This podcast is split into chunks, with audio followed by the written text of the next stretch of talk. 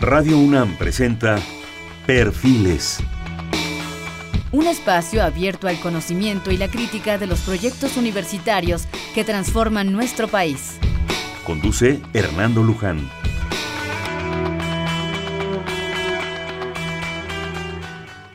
Sí. ¿Qué tal? ¿Cómo están? Buenas noches. Estamos en Perfiles nuevamente. Este es un espacio en donde conversar con las mujeres y los hombres que día a día forjan nuestra universidad. Este es un programa más de la Coordinación de Humanidades y vamos a hacer este programa específicamente con el Centro de Investigaciones sobre América del Norte, para lo cual está con nosotros su actual directora, la doctora Silvia Núñez García. La doctora Silvia Núñez es, como le decíamos, la actual directora y además investigadora de tiempo completo desde hace más de 25 años en el Centro de Investigaciones sobre América del Norte de la Universidad Nacional Autónoma de México. Sus líneas de investigación se centran en el estudio de la desigualdad social y en los procesos políticos y sociales en América del Norte. Asimismo es catedrática de la Facultad de Ciencias Políticas y Sociales de la UNAM. Es miembro del Consejo Directivo de Comexus, Comisión México-Estados Unidos para el Intercambio Educativo y Cultural, asimismo del Consejo Directivo de la Red Internacional Metrópolis y coordinadora académica de la Conferencia Internacional Metrópolis 2015.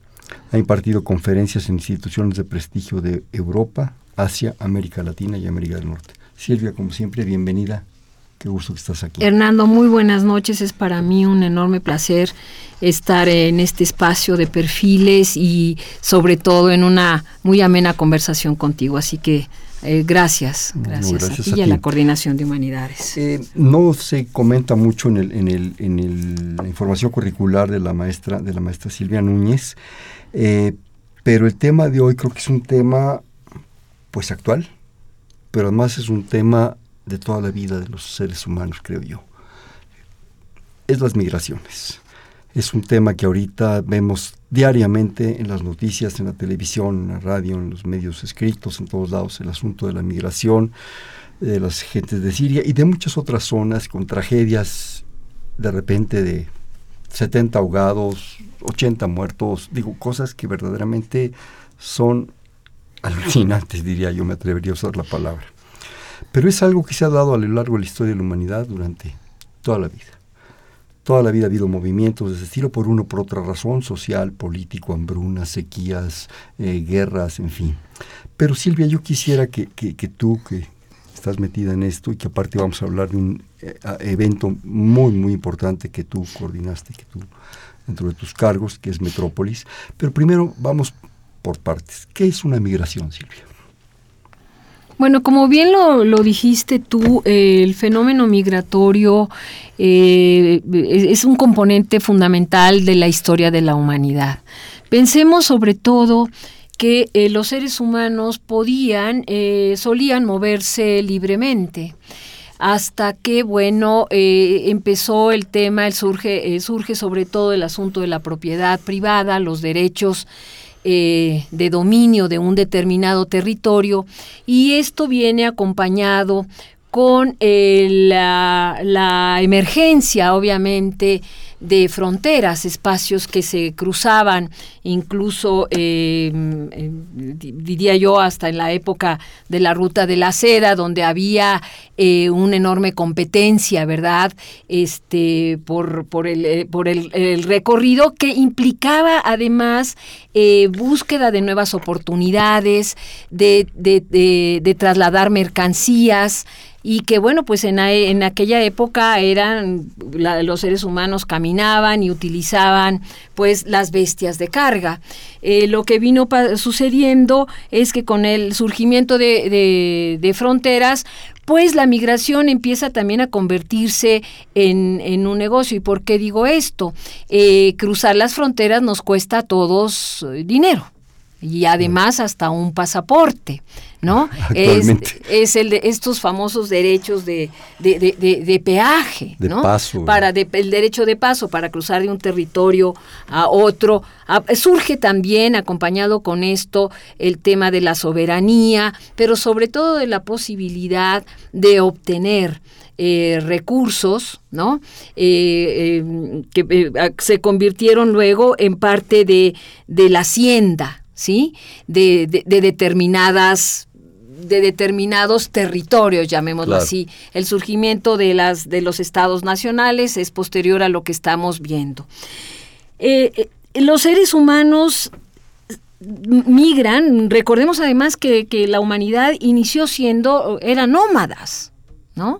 El movimiento perpetuo en busca de, del alimento hasta que se descubre la agricultura, bueno, empezamos a tener fases eh, sucesivas en donde, bueno, los seres humanos empiezan a construir eh, este, grandes, grandes, grandes ciudades. Eh, pero más allá, me parece que lo interesante es brincar a lo que está pasando en el mundo contemporáneo.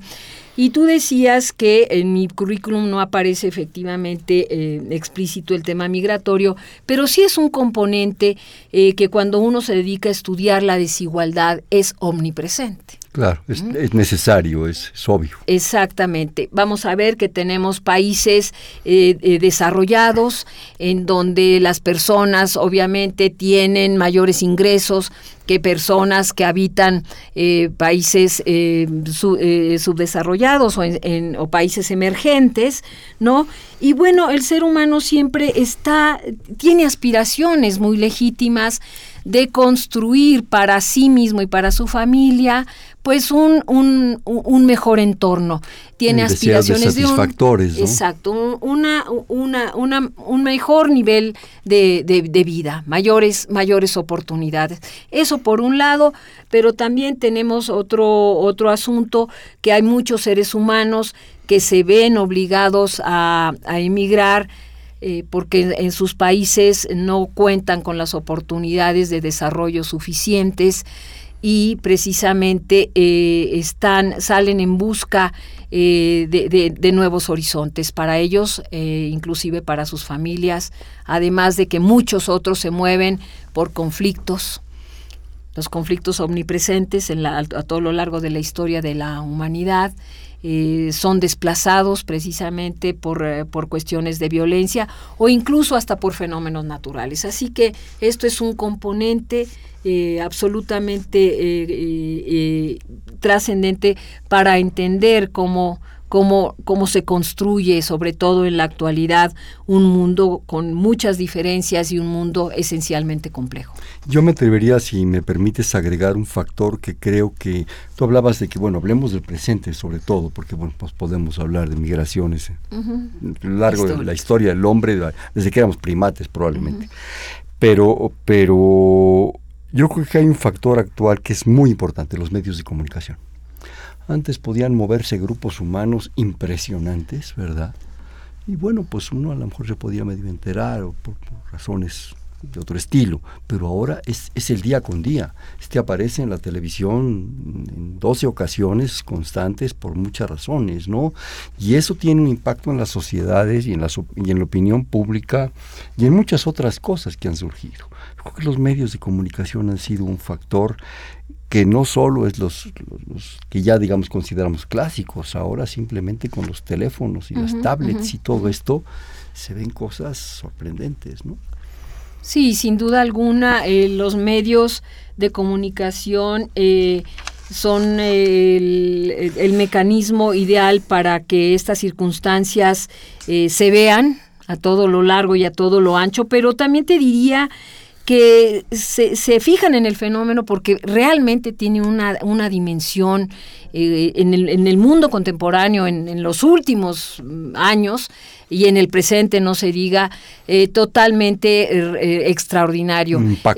se habla incluso de que el número de, de, digamos, de, de gente que ha sido que has tenido que dejar sus lugares de, origen, se ha, visto obligada a salir de, de sus, eh, de, sus países o de moverse al interior de sus propios eh, países de un lugar a otro, eh, es en la actualidad el movimiento más grande de población que se ha registrado desde la Segunda Guerra Mundial. Entonces, mira, dos cifras interesantes. Veamos que eh, hay dos tipos de migración, una que es la migración internacional, es decir, gente que se mueve de un país a otro, y la organización eh, internacional, la Organización Mundial para las Migraciones, la IOM, cuenta alrededor de 232 millones de personas que están en esta eh, categoría de migrantes internacionales. Y de, un país a, otro, 232 millones. 232 millones. Pero esta otra cifra que te voy a dar me parece todavía más eh, eh, significativa. la migración interna, es de 740 millones de personas. Estamos hablando aquí de los desplazados por ejemplo, cuando viene un desastre, por, eh, llámese por ejemplo un, huracán. tsunami, eh, bueno, eh, el, terremoto en, Nepal, las sequías en África, bueno, pues te está hablando de una dimensión humana, de unas proporciones... es que estás hablando de la... Extraordinaria, sobre todo si ubicamos este asunto en, términos de que son personas que salen en un estado de desesperación total. Eh, lo que buscan proteger es, eh, es, su, su, vida, su vida, ¿no? Eh, y, se mueven de un territorio a otro. sin, sin nada, digo, con lo que pueden cargar, desesperación. jalar, ¿verdad? En, este, con sus brazos y, y eh, lo que representa para las, los territorios, las zonas en las que se empiezan a sentar.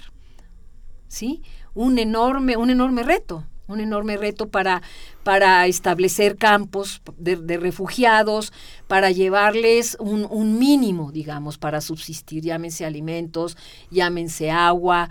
Entonces, servicios. o sea, eh, las cuestiones prácticas de las migraciones, de veras, eh, hasta que no lo mencionas como lo haces tú ahorita, que nos haces favor, no se los imagina uno, transporte, comida, salubridad, seguridad, eh, tantas y tantas cosas que están ahí, ¿verdad? 700 y tantos millones. 740.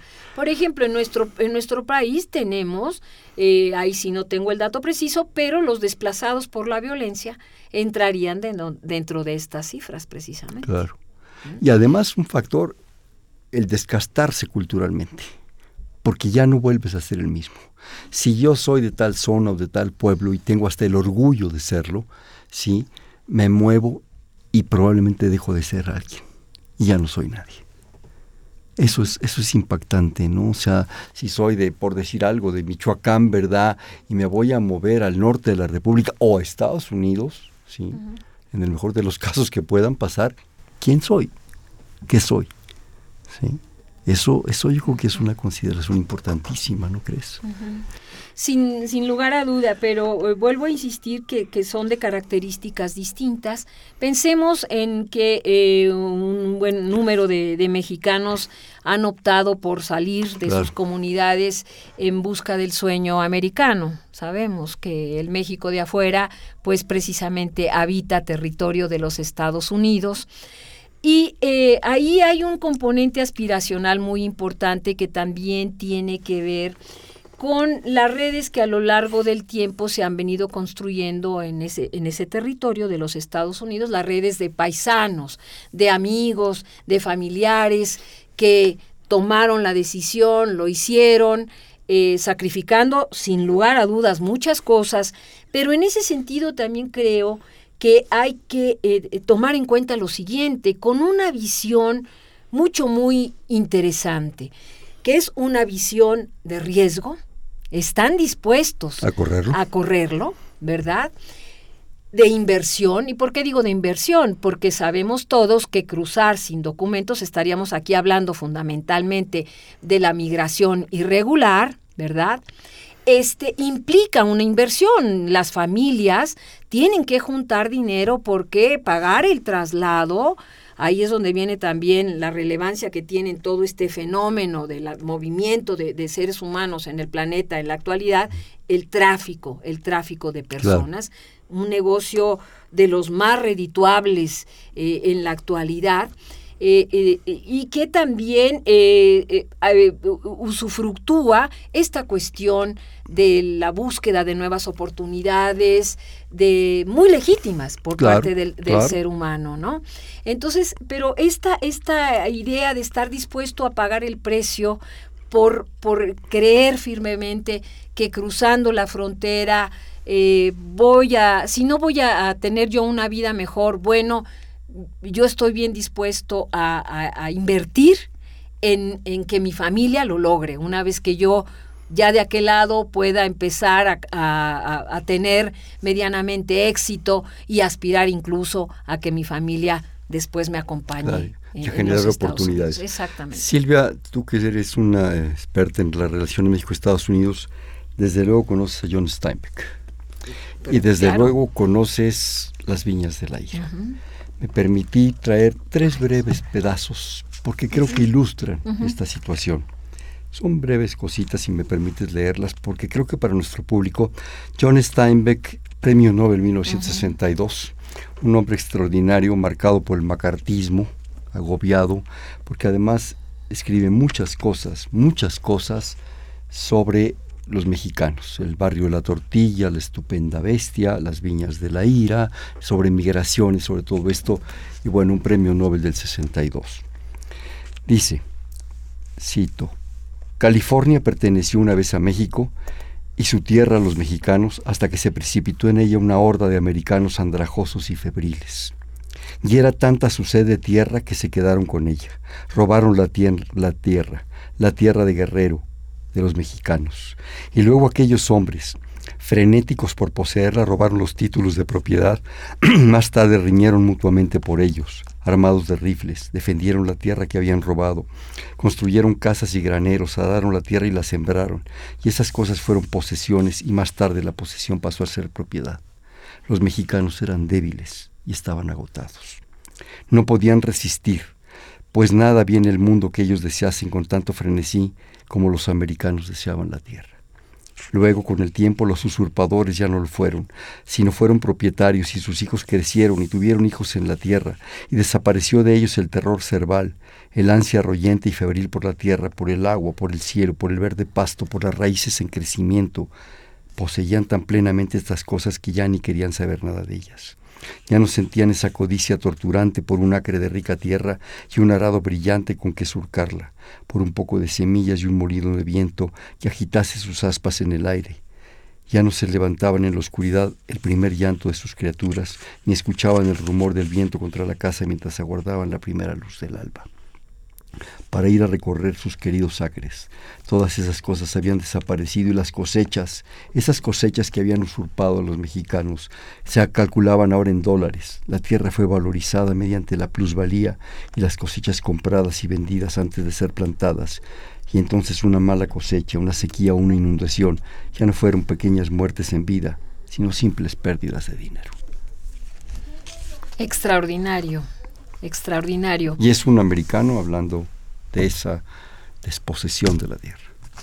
De esa, de esa contundente realidad, el otro día comentaba, hablando de, de cómo la literatura y el arte tienen una enorme capacidad para comunicar aquello que, que muchas veces, por más cifras que pudieras manejar y, y demás, eh, escapa, digamos, al tema de, de, la construcción de un imaginario eh, eh, mucho más anclado en la solidaridad, hablaba precisamente y decía que, bueno, pues si William Shakespeare volviera a nacer, en la actualidad tendría mucho mayor capacidad para sensibilizarnos en torno al, fenómeno migratorio, hablando de los eh, migrantes irregulares y de los que están buscando eh, asilo, eh, refugio, los desplazados y las víctimas del tráfico de personas, nos ayudaría más seguramente él a comunicar esta solidaridad que, los grandes expertos, porque bien podría escribir una obra de teatro que podría denominarse algo así como eh, La migración, una historia de lo bueno y de lo malo o los poseedores y los desposeídos. Bueno, y igual Cervantes y Lope y todos ellos con esa sensibilidad. Y Steinbeck nos, nos regala estas, estos fragmentos que, que me permití traer. Estuviste coordinando en hace unos días, Silvia, un evento de trascendencia pues internacional, ¿sí? Metrópolis.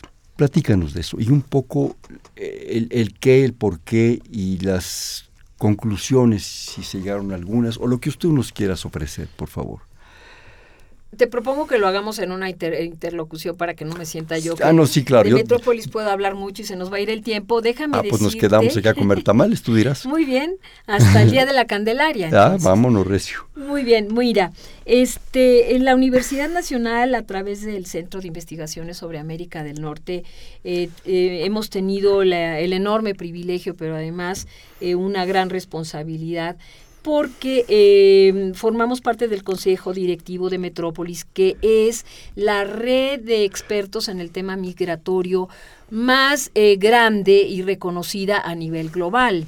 Es una red que tiene más de 20 años de estar articulada, que nació cobijada por el gobierno de Canadá, aunque ahora ya está anclada en la Universidad de Carleton, y que reúne tres componentes que son absolutamente indispensables, sobre todo para poder hacer recomendaciones en torno al fenómeno migratorio a todos aquellos que están en el ámbito de a los hacedores de políticas, ¿no?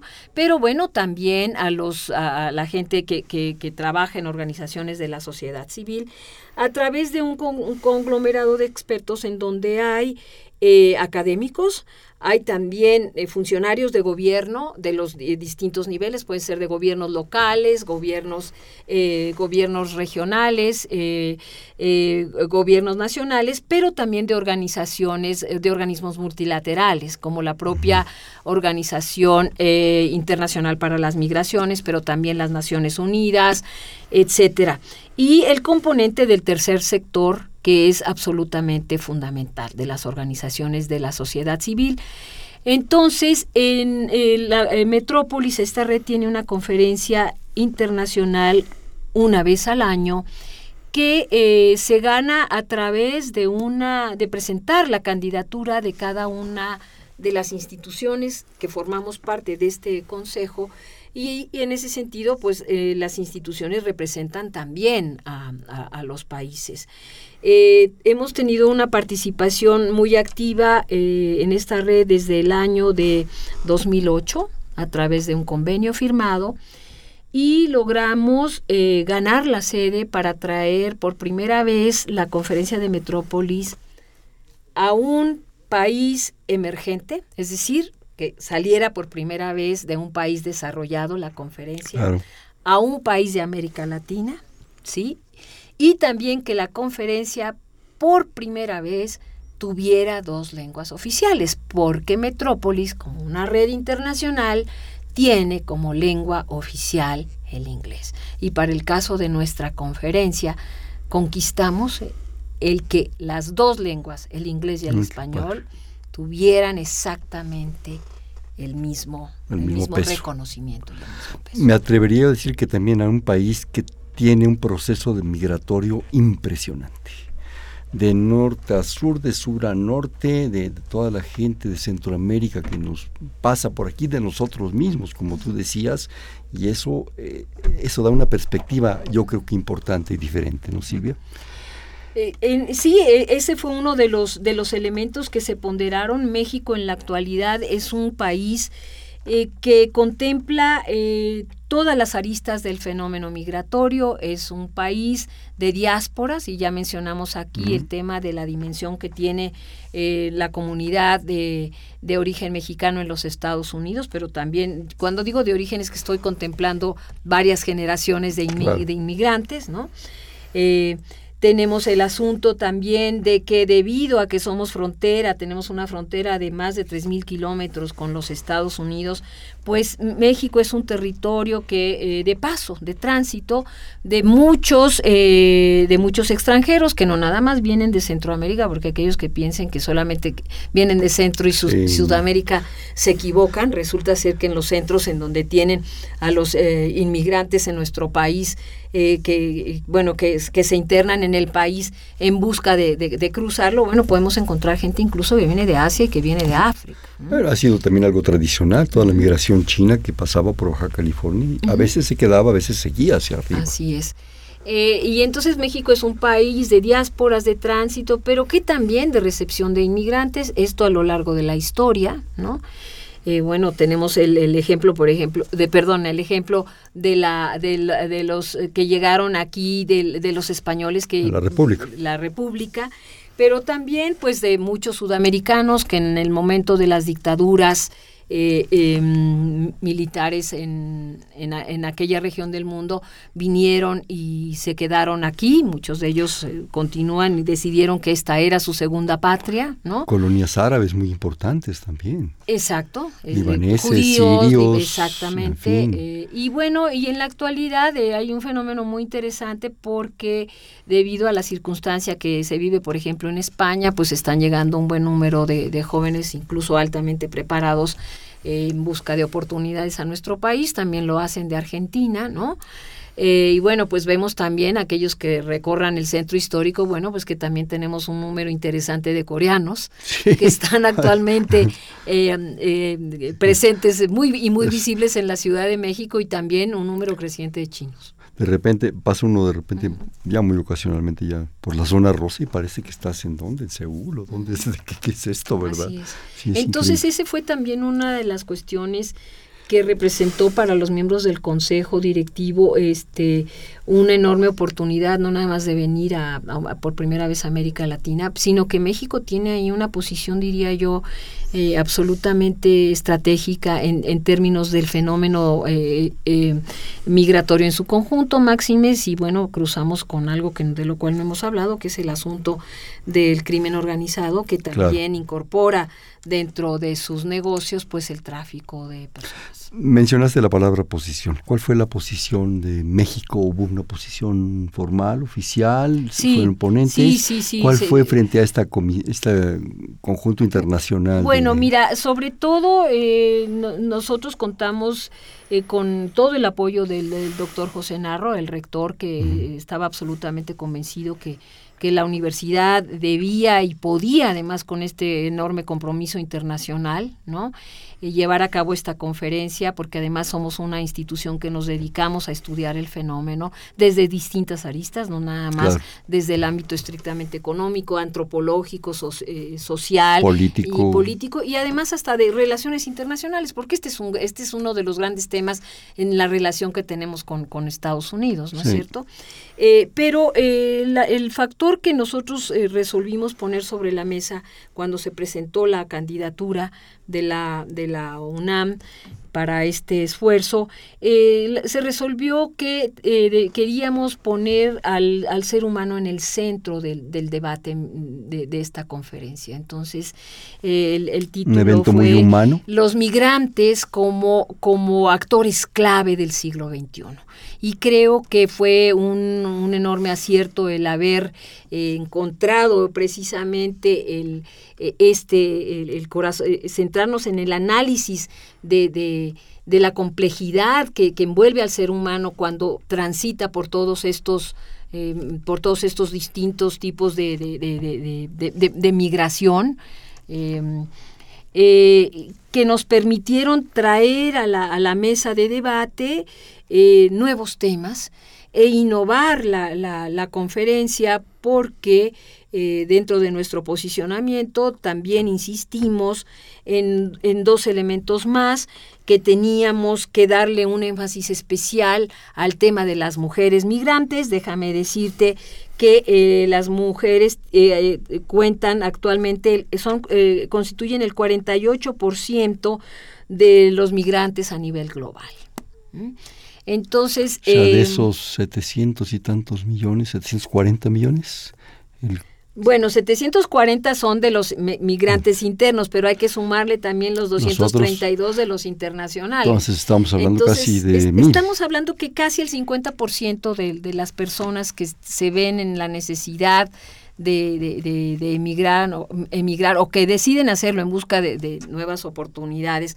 O también, cuando te doy los datos duros de estos 742, sobre todo de los 232, ahí están incorporados también las personas que cambian de, país, eh, pero que son regulares. Claro. Es, por eso es, Estás hablando de casi un, o sea, mil gentes, o sea, la séptima parte de la, de la humanidad. Es uno, uno, de, uno de, cada, de cada siete personas. séptima parte. Pero esto, eh, esto es a nivel internacional, ¿eh? nada más a nivel internacional, uno de cada siete pero es un movimiento impactante, el que implica eh, energía, eh, todo lo que mencionabas, alimentos, servicios, seguridades, infraestructura, costos, en fin, ¿no? Es impresionante. Oye, me está llegando una llamada del señor José Macías, le agradecemos. El programa es de lujo, le agradecemos su opinión, dice un abrazo muy fuerte, en fin, te felicita. Y según su experiencia, la tuya, si tú deseas emigrar, ¿cuál sería el país más seguro? Si soy discapacitado visual, ¿qué país podría ser adecuado para mí? Aquí en México hay mucha discriminación. Tengo entendido que Estados Unidos sería la mejor opción, pero me gustaría su opinión. Es una, es una pregunta un tanto difícil porque eh, la pieza clave para emigrar a otro país en, en, en, en, en, en, mejores condiciones. Nunca hay las condiciones óptimas, salvo el caso de los empresarios que esos son acogidos en, en, todo el mundo. Los superstars de cualquier estilo. Pensemos que también ellos son inmigrantes, de lujo, ¿no? Porque bueno, si eres un, inversionista, te abren las puertas. Claro, un pues deportista o una modelo, una celebridad. Pero aquí, por ejemplo, el asunto clave es el, la lengua, el dominio, el conocimiento de la lengua del país en, el que uno aspira a irse, ¿no? Eh, me parece que Canadá también podría ser un país en este sentido bastante, bastante amigable, ¿no? Eh, porque bueno, hay una enorme consideración también al, al tema de, de, las personas que tienen capacidades diferentes. ¿sí? Claro. Eh, no conozco el caso de los países eh, escandinavos, eh, pero bueno, ahí pues aunque sé que les dan un tiempo para poder aprender el finlandés, que debe ser un enorme reto, un poco difícil. ¿verdad?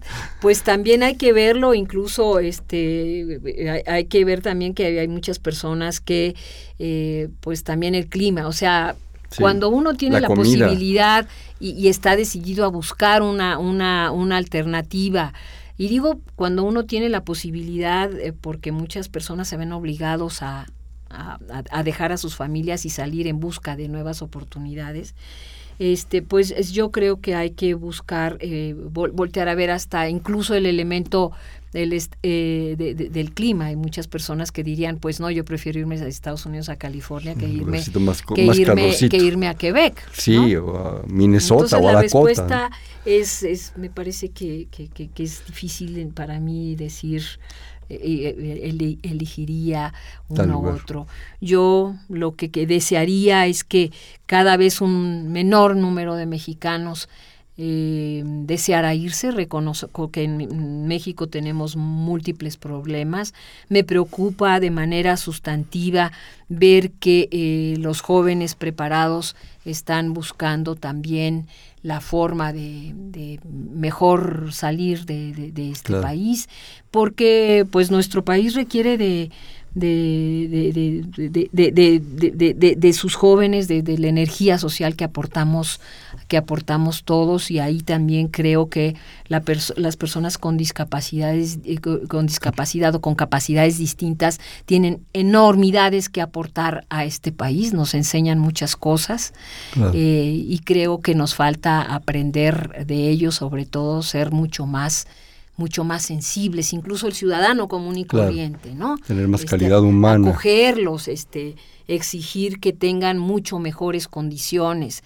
Nos falta, nos falta avanzar mucho ahí. Pero bueno, si quieres después te platico rápido de, de, cómo se está moviendo el tema de la de lo que se, denomina, fuga de cerebros y cómo, lo, cómo se discutió en la conferencia porque fue un tema interesante. Perfecto. ¿Qué te parece si lo dejamos para después del corte? Perfecto. Estamos en Perfiles, un espacio en donde conversar con las mujeres y los hombres que día a día forjan nuestra universidad, programa de la Coordinación de Humanidades y del Centro de Investigación sobre América del Norte. Estamos con su actual directora, la doctora Silvia Núñez García, en el 55 36 89 89 Te repito, 5536 8989.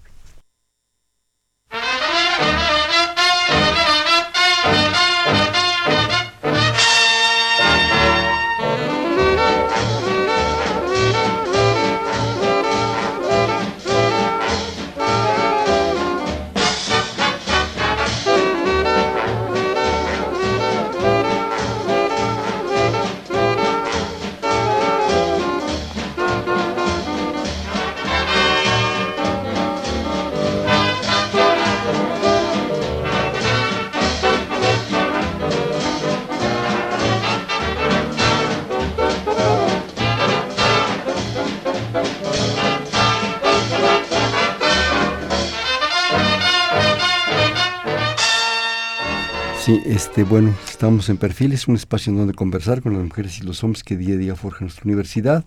Les comentamos que estamos con la doctora Silvia Núñez García en el 55 36 89 89, la actual directora del Centro de Investigaciones sobre América del Norte. ¿Me permites otro fragmento, Silvia? Sí, por de John Steinbeck, Las uvas de la ira. De las familias que habían sido mundos cuyas fronteras habían sido una casa por la noche, una granja durante el día, cambiaron sus fronteras mientras caía pesada y calurosa la luz del día.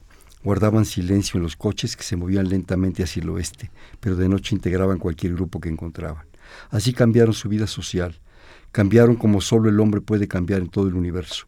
Ya no fueron campesinos, sino emigrantes, y sus pensamientos, sus planes, el prolongado silencio contemplativo que habían desarrollado en sus campos, se refirieron ahora a los caminos, a la distancia, al oeste.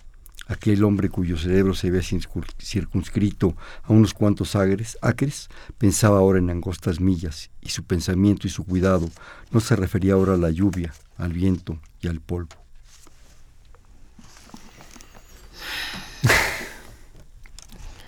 Sensible. Extraordinario, extraordinario. Steinbeck es extraordinario. Sería interesante preguntarle a los, a, los jóvenes cuántos de, de ellos este, han, han, recorrido por lo menos unas páginas o, o, han escuchado el, el, nombre de Steinbeck.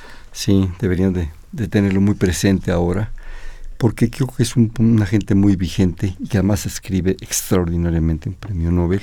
Pero bueno, los premios X al cuadrado, lo que importa es la sensibilidad de la persona. Lo que, es capaz de comunicar. Viendo a otra comunidad, que era la comunidad de de los inmigrantes, de los, de los racers, de, de, las gentes que en un momento eran despreciados durante tantos años en Estados Unidos. Silvia, la fuga de talentos. ¿Qué nos ibas a comentar? Mira, eh, este es uno de los, de los temas que sobre todo le, les interesa a los países eh, desarrollados. Eh, ellos han venido diseñando políticas para, para seleccionar a, los inmigrantes. El caso de Australia, el caso de Canadá, por ejemplo, que tienen sistemas de puntaje muy sofisticados. Bueno, pues eh, está dirigido para, ah, para que esa selección le permita a estos países pues llenar los huecos, ¿verdad?, de, de, gente altamente calificada en su mercado laboral. En el caso de Estados Unidos, eh, hay datos importantes que mencionan que eh, ese país tiene un déficit, un déficit creciente de recursos humanos en, cuatro, en cuatro áreas fundamentales para que Estados Unidos siga siendo la punta de lanza en el desarrollo científico-tecnológico. Y este, estos, estos campos son los siguientes, la ciencia, eh, la tecnología, la ingeniería y las matemáticas. Entonces han diseñado eh, políticas para atraer, sobre todo en la actualidad, a, un, cada vez un mayor número de, jóvenes que se vayan a estudiar eh, eh, en, ese país en estas, cuatro áreas. Entonces... Y ahí los detectan. Efectivamente. Entonces, lo que pasó en esta conferencia es que eh, una de las plenarias se resolvió, Metrópolis había tenido ya a lo largo de un par de conferencias anteriores la discusión de, eh, la, de la fuga de cerebros. Pero aquí el tema que se seleccionó fue el tema de la competencia eh, internacional por los estudiantes, una competencia global por, por los estudiantes. ¿Por qué? Por una sencilla razón, porque es el escalón inmediato inferior.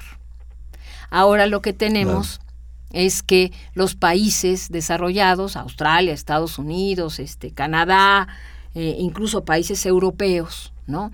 están eh, compitiendo en el mercado para atraer a un mayor número de jóvenes que se vaya a estudiar a sus países con miras precisamente a calibrarlos, ¿verdad? ya que se queden ahí al e, mediano y largo plazo. Eh, pero también hay que reconocer, y esto es sobre todo un asunto eh, eh, interesante de que podamos revisar en algún otro momento, sobre todo en los Estados Unidos tenemos que entender que la educación superior se ha convertido en, un, en una gran industria en una gran industria.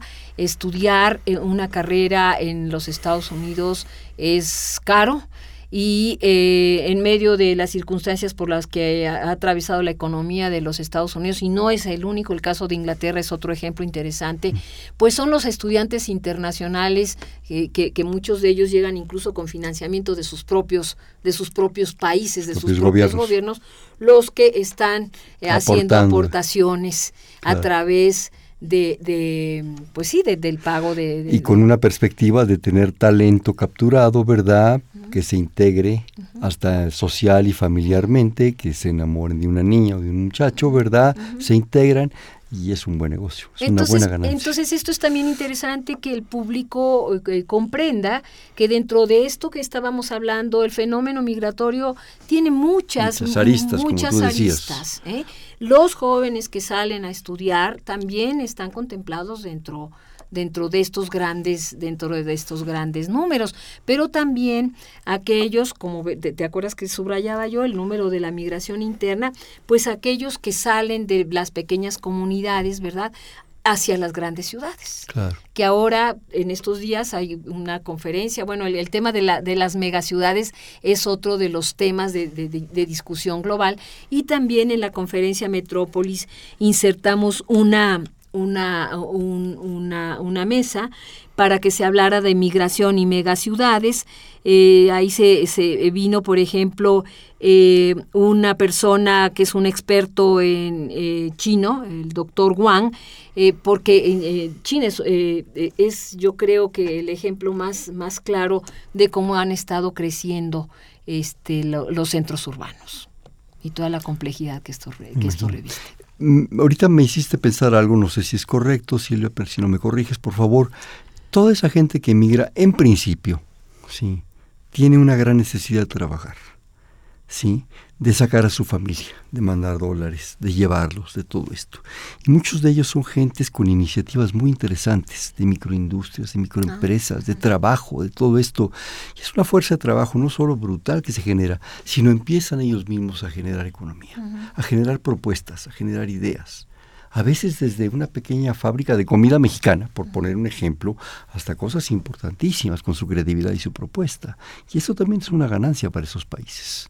Sin duda. Es, es, un factor importante. Yo, bueno, no, no ponerlo como lo ponen algunos políticos ahora, que ya nos platicarás tu opinión de ellos, ¿verdad?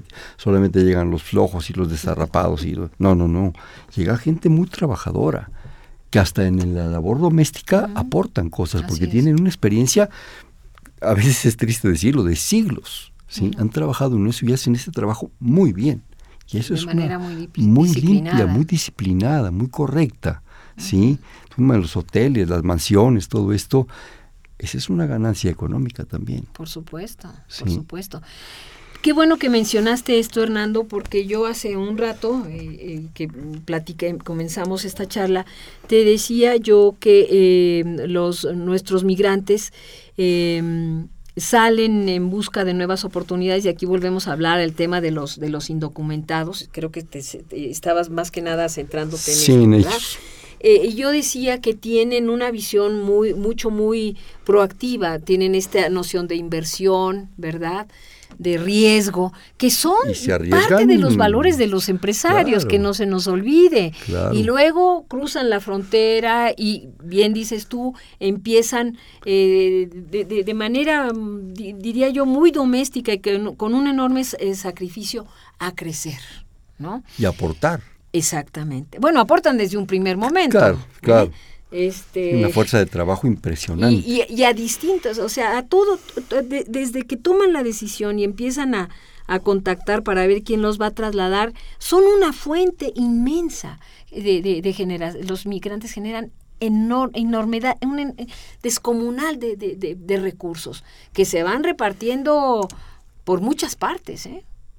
Y que lamentablemente cuando tenemos estas actitudes genófobas, pues, pues resulta ser que lo que se concentra en los medios es simple y sencillamente aquellas, aquellos factores que, que apuntan, que bueno, pues que cometen crímenes más allá de, de, lo que la puede parte hacer. absurda, eh, estúpida, eh, que, ni vale la pena de repente darle tanta tanta eh, tanta publicidad y tanta La nota roja. Sí, la nota roja. La nota roja barata. Sí, porque hay cosas hasta sofisticadas, me atrevería yo a decir. Pero esta gente aporta y aporta mucho en pequeñas fábricas, en, ser un, extraordinario jardinero, una extraordinaria gente que con todo el respeto del mundo trabaja haciendo labor doméstica, cocineros y esto y el otro. Realmente es una fuerza. Eh, estamos encantados, ¿verdad?, de que toda la cantidad de dólares que vienen, pero ya se genera mucho más en términos de fuerza de trabajo. Yo no sé si eso los economistas lo han, lo han validado, lo han valorado, pero hay gente, como tú dices, que francamente ni vale la pena mencionarla. Mejor que se vayan a las estéticas. Así es, porque lo, lo que quieren es eso, que, que, que los nombremos. Que los, que los, que Nombre y apellido, porque entonces ya cumplieron su objetivo. Entonces, yo soy muy importante, por favor. Oye Silvia, eh, de la parte de esta muy dura, pero que es importante y sobre todo un especialista como tú y, que se trató, gracias, en una conferencia internacional, el asunto que a todos nos, nos marca y nos duele, y fin del narcotráfico, todo estuvo alguna posición, alguna cosa. Es un tema que no me encanta tratar, pero que tampoco tenemos que darle la vuelta, ni tenemos que negarlo. Hay que tratarlo profesionalmente, ¿sí? tratarlo puntualmente, sin dar demasiada información, como tú dices, de nota roja. Es un hecho, ahí está. ¿Qué se trató? ¿Qué se dijo? ¿Qué se planteó? Mira, tuvimos una, una mesa eh, con tres eh, personalidades que abordaron este, eh, eh, este tema. Y quiero hablar de la sesión de las sesiones plenarias porque eh, la conferencia por la mañana teníamos sesiones plenarias en las que estábamos convocados toda la audiencia y en la tarde trabajábamos en talleres. Entonces, a nivel de talleres hubo una enorme discusión sobre este, este asunto que giró básicamente en torno a las circunstancias por las que atraviesa nuestro país, pero para, para el ámbito de la plenaria, como ahí eh, el fenómeno se tiene que ver en una dimensión global, porque, porque la tiene. Eh, eh, tuvimos tres expositores, estuvo por México el subsecretario Campa, Roberto Campa Cifrián, que es subsecretario para, para Derechos Humanos de, la, en la Secretaría de Gobernación. Estuvo también un experto español, el doctor Emiliano García Coso, y, y estuvo también un israelí, Yuval Livnat. Eh, lo que te puedo decir eh, de, manera muy rápida es que eh, la discusión en primer lugar reconoció, se reconoció la enorme complejidad del problema de, que, del problema del tráfico de personas. esto es una circunstancia que atañe a, todos los países. No, no, no hay manera de alguna forma de, de, de, por más que un país quiera tomar medidas, si no es en el concierto de, de acuerdos globales, pues simple y sencillamente eh, lo que tenemos es el mundo que nos toca vivir ahora, porque muchos países, y ahí lo mencionaron, aquí no voy a decir de cuáles países se habló en específico, eh, muchos países que se benefician precisamente eh, por los grandes recursos que generan estas, estas redes de crimen organizado y que son países que se, beneficiarios de, de donde se depositan estas cantidades de dinero.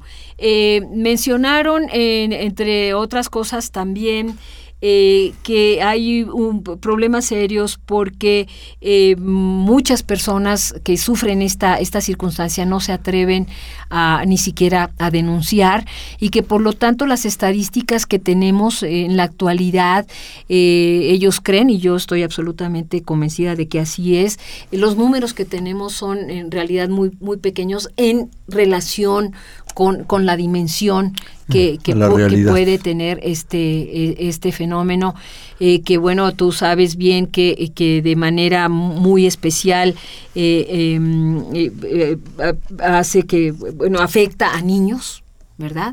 A niños y a niños y a mujeres, ¿no? Mujeres que, y niños que luego viven incluso en condiciones hasta, hasta de esclavitud. Sí.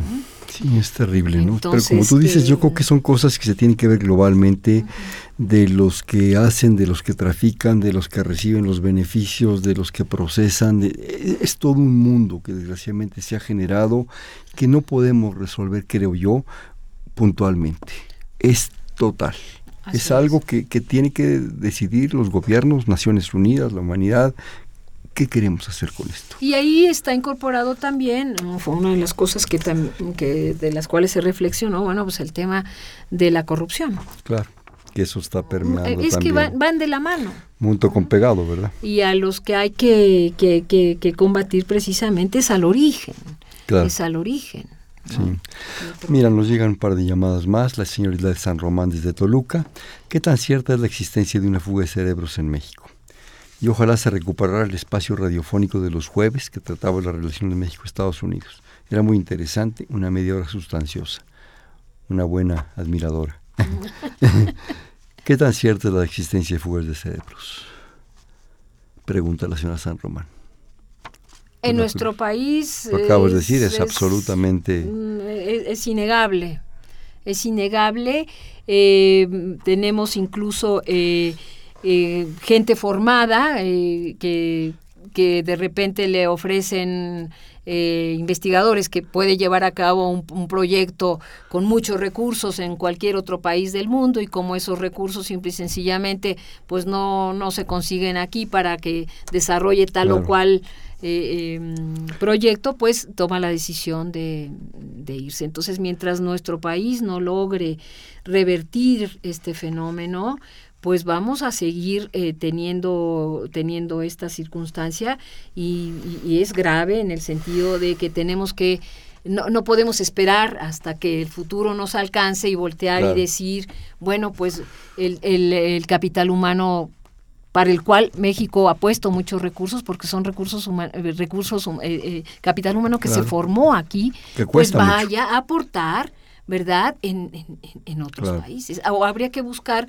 como, como lo ha hecho eh, Israel, una cuestión de, de la migración circular, en donde, por ejemplo, tienen doble adscripción, con esto termino, eh, por ejemplo, eh, los científicos en, pasan seis meses en Israel y seis meses en Francia o en los Estados Unidos, les sale más barato entonces a Francia y Estados Unidos tenerles por un contrato de seis meses, aunque pueden ser permanentes, pero rotativo, cada seis meses. los dos lados. Exactamente, y entonces eso nutre a, ambos países. Has tratado un tema muy importante, tú eres, tú eres investigadora, diriges un grupo de investigadores, combinas con ellos, coordinas con ellos una serie de propuestas y, y, si no se apoya a la creación de la investigación, a la propuesta educativa, que es muy cara, pero es más caro no hacerla. ¿Sí? Así es. La señora nos habla de la Colonia San Rafael, felicita al programa por tan variado y tanta importancia. Señora, ustedes son los que hacen el programa. Antes de que se nos vaya el tiempo, quisiera, si me permites, porque no quiero dejar esto. Dice, cada noche, volviendo a John Steinbeck y las, las uvas de la ira, las, las viñas de la ira, cada noche se creaba un mundo completo en todos sus detalles hablando de los migrantes. Si hacían amigos, se creaban enemigos, un mundo completo con matones y cobardes, con hombres tranquilos, hombres humildes y hombres bondadosos. Cada noche se establecían las relaciones que hacen un mundo y cada mañana el mundo se deshacía como un circo.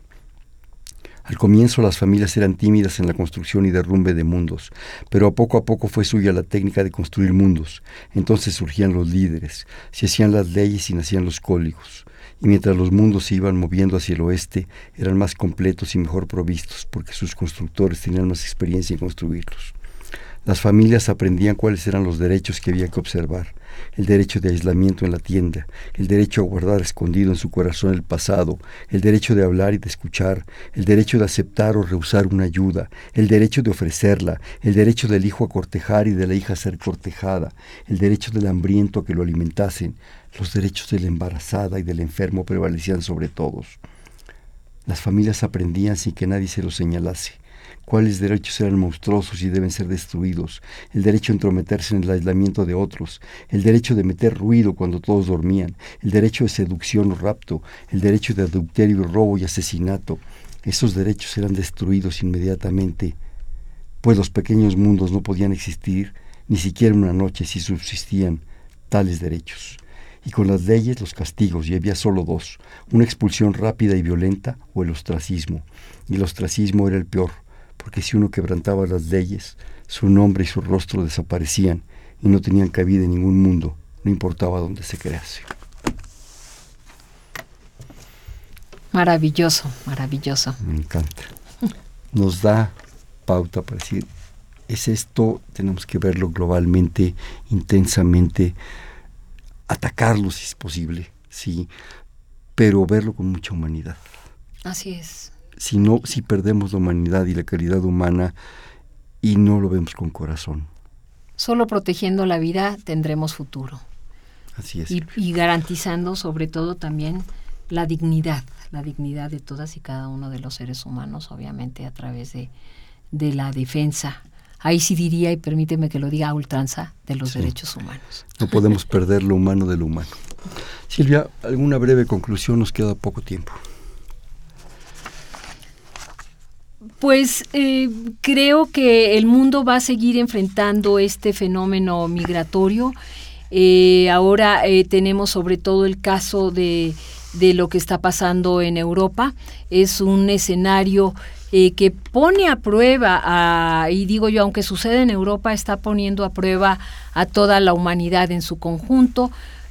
vamos a ver si los europeos que se lanzaron a hacer lo que nadie ha hecho, en la historia de la humanidad, que es decir, lanzar, lanzarse a la construcción de, de, un espacio común en donde se, habían acabado las fronteras y tenían el cruce libre y demás, las posibilidades de, de movilidad laboral y demás.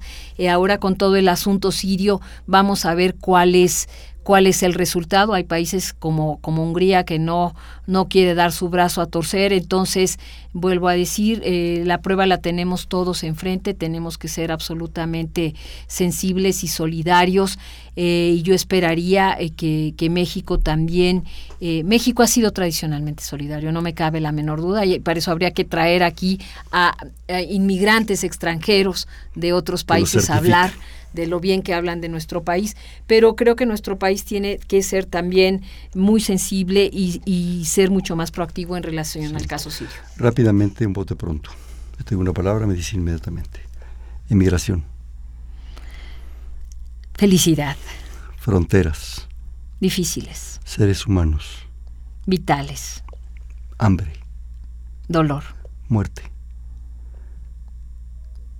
Indescriptible. Vida profundidad. Este fue Perfiles, un espacio en donde conversar con las mujeres y los hombres que día a día forjan nuestra universidad. Estuvo con nosotros la actual directora del Centro de Investigación sobre América del Norte, la doctora Silvia Núñez García. Silvia, muchísimas gracias por tu presencia. Muchísimas gracias, Hernando. Es un privilegio estar contigo. Gracias. Y pues buenas noches a tu auditorio. Gracias. En la coordinación, la doctora Silvia Torres. En la producción, Elena Hernández. En los controles, Humberto Sánchez Castrejón. En la conducción, Hernando Luján. Este fue Perfiles, un espacio en donde conversar con las mujeres y los hombres que día a día forjan nuestra universidad. Gracias. Buenas noches. Perfiles, un programa de Radio UNAM.